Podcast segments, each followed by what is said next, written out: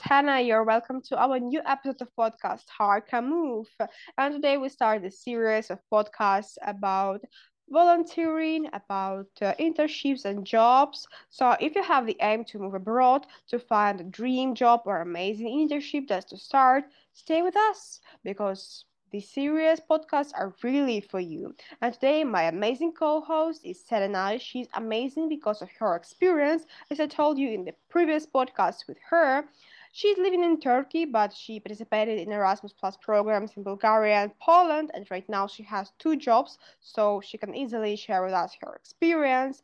And today we will specifically speak about internships and uh, work in Turkey, but also mention about the Soviet Union territories and about Europe.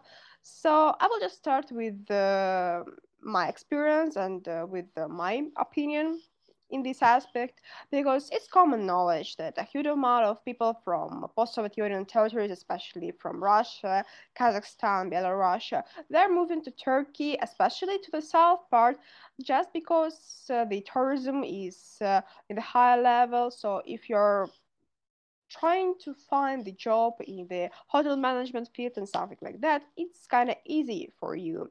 But no, it's kind of stereotype because in Turkey, unemployment, as Selenay told in the previous podcast, it's the kind of issue right now, uh, especially for the Turks. Like if you're moving, yeah, it will be kind of difficult. It will be like you know a hardship for you to find a job, but not so hard as for the Turkish people. Because I read a huge amount of stuff that for Turkish students right now it's really hard to find, um, like you know, nice opportunities, especially with the internships, with the jobs. That's why we always discuss about that. And uh, because of the economical situation in Turkey, like, you know, the Turkish lira is uh, falling every time. So today, I want really to find a solution, maybe, or just to understand how it works in the reality. Because, you know, Selenay, people are moving, especially to Turkey, because they have a huge amount of dreams in their head. And I want to start this series of podcasts about internships and jobs, trying to show that sometimes dreams are not the reality, and not even sometimes in general. So that's why my first question will be about how the Turkish students feel right now about the internships, about the jobs? Is it really hard to find them or no? Because I follow some chats and some sites with the internships all around the world, and I can say that it's kind of stereotype about uh, the fact that uh, in Turkey you can find uh, the internship or the job only in hotel management, only in tourism fields. No, I can say that uh, several times in month I can really find nice opportunities, nice uh, suggestions of internships or jobs in Turkey. So it's really stereotype. But for Turkish students, do they feel like pressure because of this migration to Turkey or no? How it works? Because like in Istanbul, we can see this that uh, there are people from all over the world who are trying to find a job or internships, and in the south, especially in Antalya, Alanya, uh, it's the same. So how do you feel about this personally and maybe you know your friend's experience you can share it with us? The pressure is making you like to have more and to be more successful because like if you are more successful you can get better things because like we are applying places to have to employed and unemployment is a big issue in Turkey, and you have to be better than the other ones. You have to compete with them. This is a reality. Like you have to have more experience, maybe much more language skills, other languages, or maybe talking skills. It's not uh, actually mm, only not on about the exams uh, some pe people are competitive on exams and are great, but I am much more competitive on social life and what I have in as an internship, as my work experience. But in every area, they have to be ready for the competition. Secondly, secondly, pressure is uh, our main how can I say, prompter or like the thing making me study. Uh, we are having lots of pressure uh, in our shoulders and they have to be ready for that pressure because uh, it's not so easy. They are not giving you enough chance to have social life. The only thing you can do is study study study. Maybe not as much as in russia but as i remember uh, last semester we talked about that. They are kind of similar to russia but totally russia and turkey is much more different than europe. And uh, we are working with lots of pressure and they may not be ready for that pressure and stress level. Also probably they mm, of course this is for especially the turkish students but uh, the economic situation is right now is not so okay uh, and in europe i observed that students can work while they're studying and they can uh, save some money for themselves. But in turkey it's impossible not impossible but almost impossible to uh, work while studying.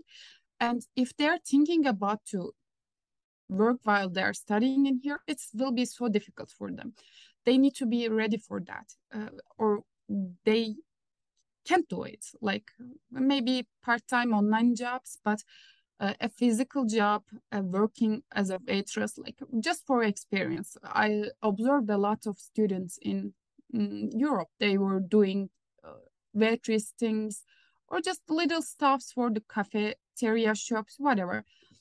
It's impossible in here almost impossible and they have to be ready for that. They can't do it or almost impossible to do it um, I have two aspects to um, uh, mention. Like, you know, firstly, the question is dedicated to the language aspect because you mentioned it uh, before, and I really, I'm really curious about this uh, uh aspect. Like a couple of uh, weeks ago, I was uh, speaking with Nyla, recording the first part of this episode, and we were speaking about the English language because if you remember, Nyla, she moved from Azerbaijan to Turkey, and she's now studying in Bilkent too in architectural and um, style faculty, something like that.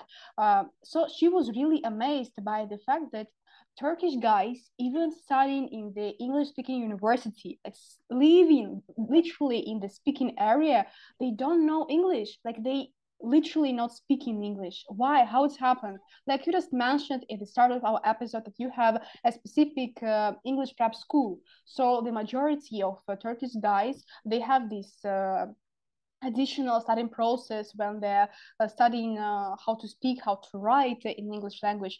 But why, when they added it, like uh, during the educational process in general, they're not English speaking people at all?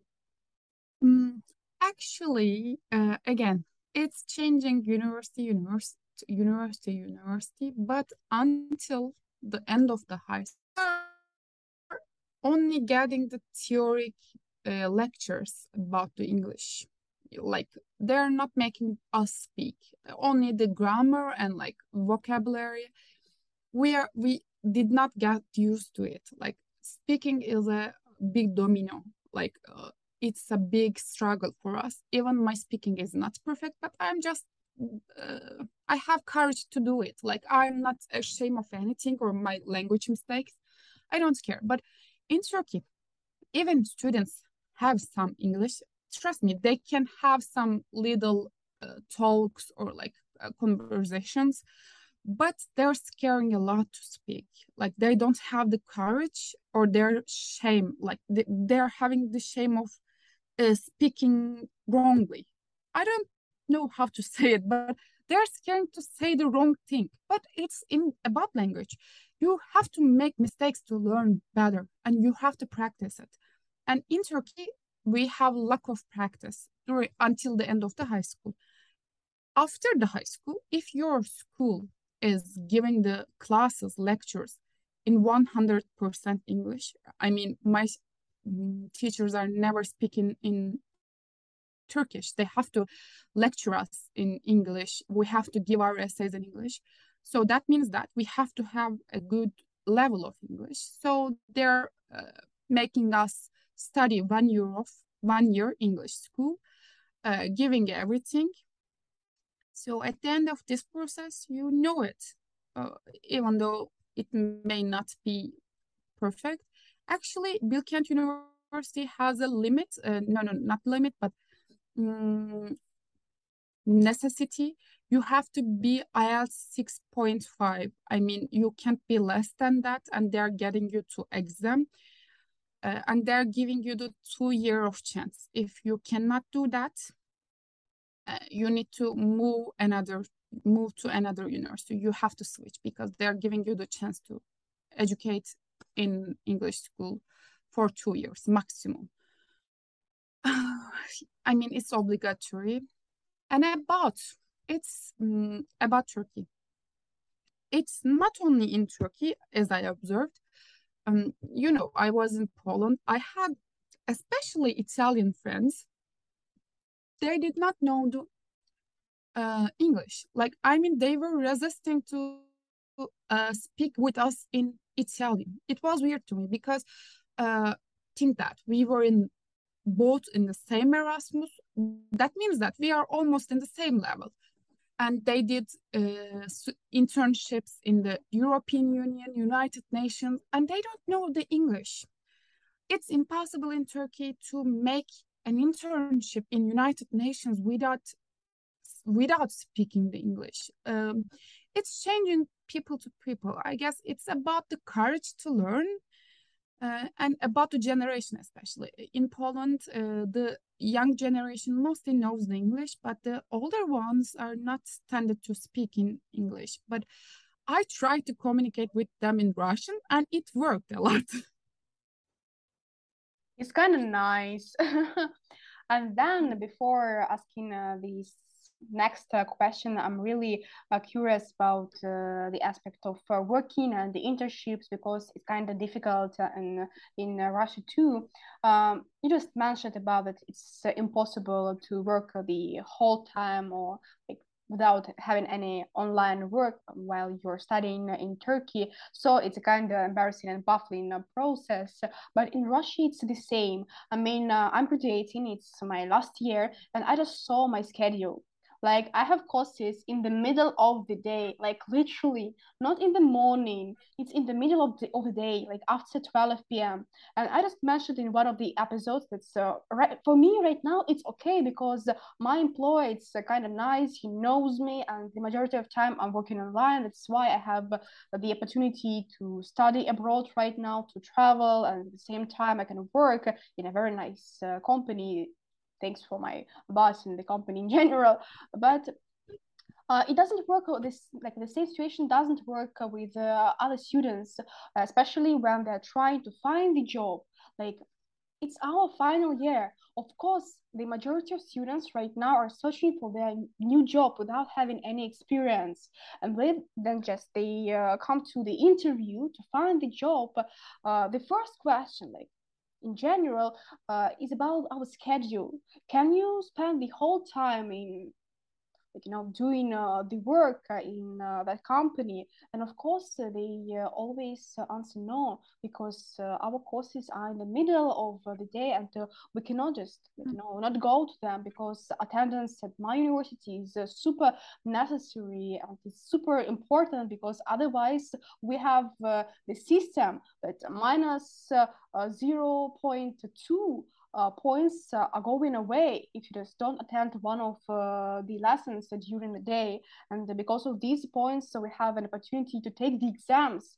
Like if we don't collect the specific number of points, we don't have even an opportunity to take the exams, like, you know, at the end of the semester. And it's uh, yeah, really, it's same in here.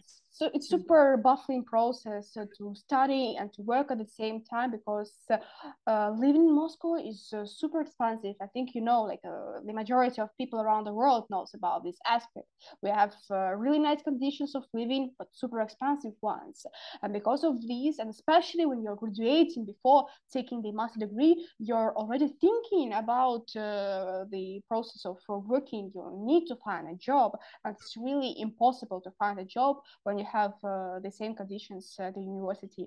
So yeah, in this aspect, the online uh, system of uh, education is uh, kind of nice. I, of course, it's not the same, and I prefer the face-to-face one. But from this aspect, the online one during the COVID, it was uh, much better from the um, working aspect. Yeah, yeah. For example, right now I'm making, I mean, working for an online marketing uh, company. No, they're um, a company but I am working as an online marketer and it's work yeah it's nice with my study schedule because it's online but if it's physical it will be difficult and the main problem about uh, the things we are mentioning about when we apply to somewhere to be employed the first question of them do you have any experience yeah and the sure, problem sure. the russian and turkish students have any special experience? Yeah maybe internships or just but we don't know the what it means to be employed exactly. Of course it's stupid to um, try to find any experience for new graduates but we just graduated but it's possible in europe i mean. It's obvious that we are in an economic crisis and uh, it's affecting the students in a bad way because we cannot uh, do the things we want. Like we can't achieve the things we need uh, literally we need. I mean like a, a necessary computer for engineering students or for architecture student they have lots of needs from the uh, paper stuffs to make uh, uh, the real simulations, whatever. Uh, it's literally killing us right now, the economic situation, and it's keeping you uh, away from the social events like theater, uh, cinema, etc. Uh, the second thing is, it's certain that unemployment is an issue right now sometimes I'm thinking that if you're enough educated and got, have enough experiences, it won't be a problem. But it still be a problem because you got a lot of education, a lot of experience, and they're offering you a small amount of money. And it, you know that your job and your effort is not worth to that. Like it's they're not giving you the chance uh, or um, have the enough money the effort you are giving. And this is a problem. Um, the thing i mentioned about before the other problem is you can't work during the studying. It's well, mm, difficult yeah. What else? Of course stress is a bad thing bad effect probably all the almost all the Turkish students are having the trouble with anxiety, but they just don't know. They're thinking that it's just normal stress, but we're already because we already get used to it. But I think it's scientifically, literally anxiety, but they just don't know it. These are the negative ones. About the positive things, I am certain you know that we are much more trained, ready, and educated for work under the pressure. So that makes us more successful under pressure and tight situations. We can manage the things perfectly. If there is a big problem to be managed, it's working a lot, like because we already got used to work under that pressure. So nothing can affect us during a job, a bad situation. And the second thing about positive uh, aspects, um, um, about your future, uh, I told that unemployment is an already a problem that makes you to compete and have more education than others. You have to be more experienced, more educated. You have to read more, be uh, developed, uh, and it's making you a great and a successful person. I mean, the bad things causing it, but not bad things, but some uh, problematic issues are causing that, but it's working a lot. If you're applying to somewhere in Europe or United States, it's working a lot because they will be selecting you. It's certain. If the uh, passport issues are not big problem, if they were, but it's problem certainly. Oh, Selenay, to be honest, I would like to disagree with you in this aspect uh, with the sentence that pressure is not the only one, but you know, it's the most effective, rational, and productive uh, way of uh, motivating yourself to study more, to study deeper, to work harder uh, in the higher level. But I should, but I should, because uh, even with me, it works the same. I know that with my friends, it works the same um, in some ways. So that's why I will agree with you, definitely. Uh, but I don't want to, really, I don't want, because I really want to see this world um, in the way that people have their own desire to work. Like, you know, they work harder and study deeper because of their own desire, because of their passion to do it. But I know, yeah, that sometimes even, no, I think you not sometimes in general, uh, pressuring is really nice way to force yourself to work or study better.